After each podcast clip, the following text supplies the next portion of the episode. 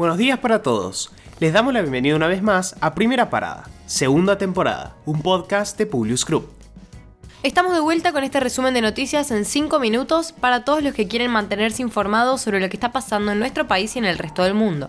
Hoy es viernes primero de abril, Día Nacional del Donante de Médula Ósea. Quédate hasta el final para escuchar algo más sobre este procedimiento que realmente ayuda a muchas personas.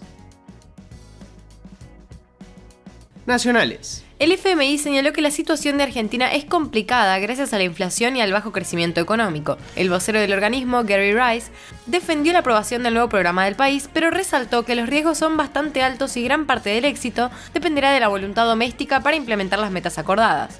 Con respecto al plan que se aprobó el viernes pasado, se trata de un programa por tres años para la Argentina para refinanciar en 12 años una deuda de unos 45 mil millones de dólares. Continuando con la situación económica del país, el presidente Alberto Fernández declaró que hay entre 10 y 12 puntos de la inflación que se deben al conflicto entre Ucrania y Rusia. Dijo precisamente, hay un problema estructural que hay que resolver, pero después de una pandemia uno esperaba que no hubieran más riesgos, pero parece que a alguno no le alcanzó y desató una guerra. Por otro lado, también mencionó la importancia de recuperar los salarios de los consumidores, que son los actores centrales del capitalismo. Según el INDEC, hay 10.8 millones de personas en situación de pobreza y 2.4 millones de personas en situación de indigencia. Entre las zonas más afectadas encontramos a Cuyo, el noroeste y el noreste, y por otros lados los números más bajos están en la región pampeana y la Patagonia.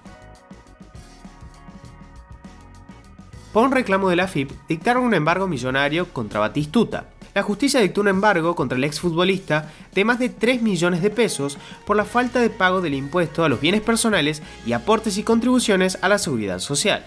Luego de que el histórico goleador de la selección nacional y empresario comenzara un juicio por no estar de acuerdo con el pago del nuevo impuesto a la riqueza, un juez federal de Reconquista dispuso la incautación de esa suma en concepto de capital más el 15% en concepto de intereses por un total de 4,4 millones de pesos.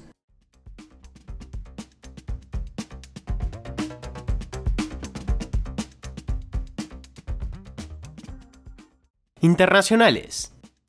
En primer lugar, vamos a hablar sobre lo último que sabemos sobre el conflicto de Rusia y Ucrania. Por un lado, Ucrania retomó el control total de la planta de Chernobyl, lugar que los rusos habían ocupado el pasado 24 de febrero al comienzo de la invasión. Se informó que las tropas rusas transfirieron por escrito el control de la central a personal ucraniano y se retiraron hacia Bielorrusia. Se habla de posibles exposiciones a radiación, pero aún hay muy poca información sobre el tema. Lo que podemos decir es que a través de Telegram, la empresa estatal ucraniana que regula la energía nuclear informó que las tropas rusas habían estado expuestas a radiaciones tras haber levantado fortificaciones y excavado trincheras en pleno bosque rojo, el más contaminado de toda la zona de exclusión.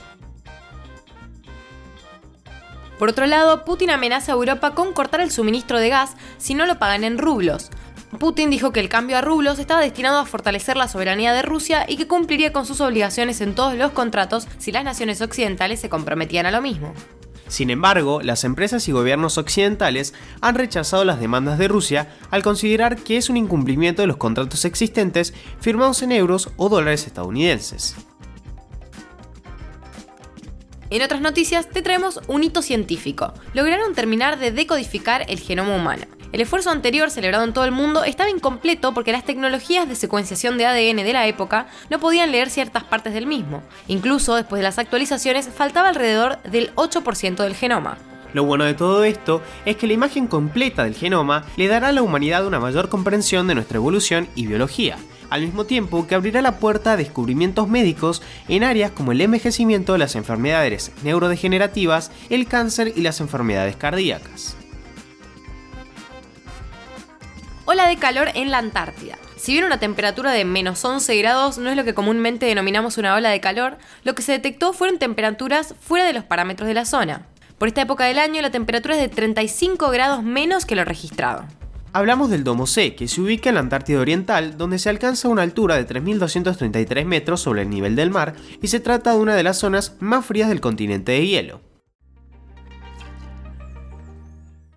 Año a cientos de personas se le diagnostican enfermedades hematológicas como leucemia, anemia plástica, linfoma, mieloma, errores metabólicos o déficit inmunológicos que pueden ser tratadas mediante un trasplante de médula. Se trata de un procedimiento por el cual se infunden células madres sanas para que el individuo enfermo pueda regenerar sus células normales y volver a producir células sanguíneas propias. Solo el 25% de los pacientes tiene la posibilidad de encontrar un donante compatible en su grupo familiar, mientras que el resto debe recurrir a un donante no emparentado por lo que desde Publius tratamos de destacar la importancia de la donación para que estas personas puedan tratar su enfermedad y sobre todo mejorarse. Ahora sí, los despedimos por hoy y los esperamos mañana en el próximo episodio de Primera Parada. Te pedimos que compartas nuestro podcast a tus amigos para que podamos seguir creciendo y llevando las noticias a todos. Mandanos tus comentarios o sugerencias a nuestro Instagram publius.com.ar. Que tengan un muy buen día.